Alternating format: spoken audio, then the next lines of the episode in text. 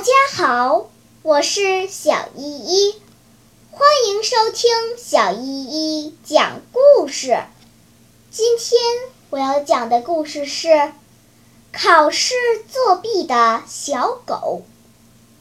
小狗虽然是个聪明的孩子，但是它不好好学习，什么本领都没学会。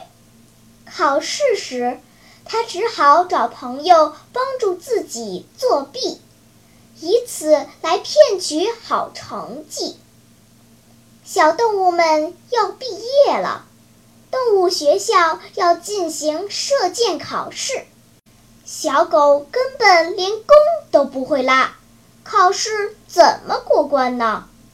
于是他请神箭手陆小子。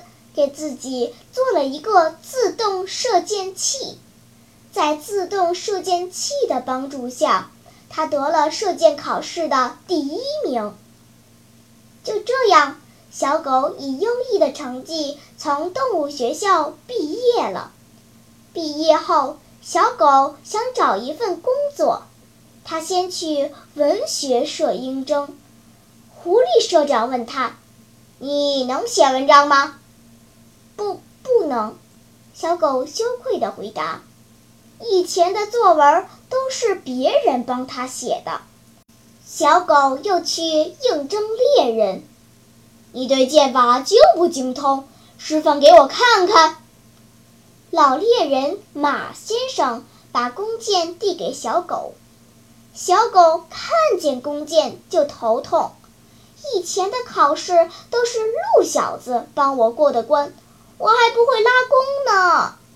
最后，小狗一份工作也没找着，所有工作都需要真才实学。他终于明白，欺骗别人的人，最终害的还是自己。小朋友们，考试只是用来检验一个人究竟学到多少知识的手段。为了过关。而作弊，这是一种欺骗。这种行为不仅欺骗了别人，更骗了自己。即使考试成绩达标，可最后仍然什么都没学会。